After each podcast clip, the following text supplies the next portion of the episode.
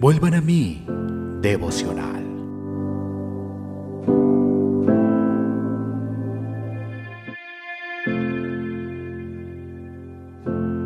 Romanos capítulo 8, versículo 37. Antes, en todas estas cosas, somos más que vencedores por medio de aquel que nos amó. De la pluma de Charles Spurgeon. Acudimos a Cristo en busca de perdón, pero luego, con demasiada frecuencia, vamos a la ley buscando el poder para batallar contra nuestro pecado. Sin embargo, Pablo no reprende por esto. Oh Gálatas insensatos, ¿quién os fascinó para no obedecer a la verdad? Esto solo quiero saber de vosotros. ¿Recibisteis el Espíritu por las obras de la ley o por el oír con fe? ¿Tan necios sois? Habiendo comenzado por el Espíritu, ¿ahora vais a acabar por la carne? Gálatas 3, 1, 3. Lleva tus pecados a la cruz de Cristo, ya que el viejo hombre solo puede ser crucificado allí, porque nuestra vieja naturaleza fue crucificada con él. Romanos 6:6.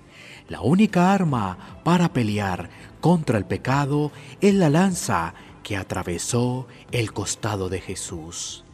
Permíteme dar un ejemplo. Si deseas superar tu temperamento propenso al enojo, ¿cómo lograrlo?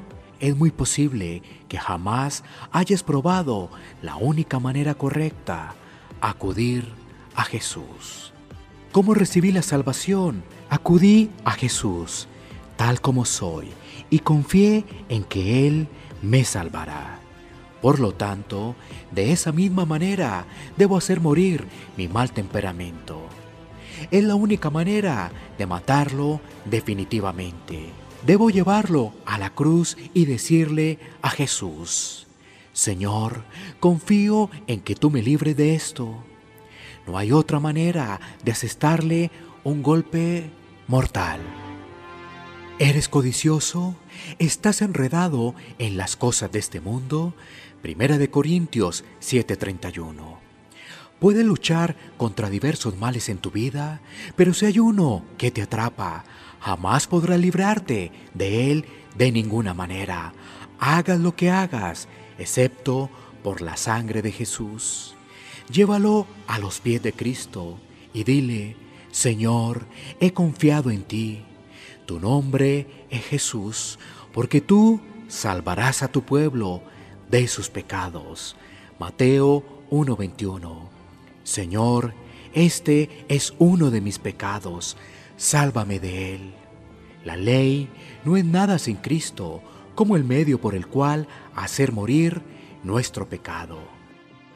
Todas tus oraciones, toda ocasión de arrepentimiento y todas tus lágrimas, la combinación de todas ellas, no vale nada fuera de Él. Nadie puede hacerle bien a un pecador sin esperanza, ni a un santo sin esperanza, solo Jesucristo.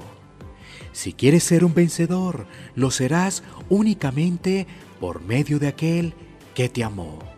Romanos 8:37. Tus coronas de laureles deben crecer entre sus olivos en Hexemaní.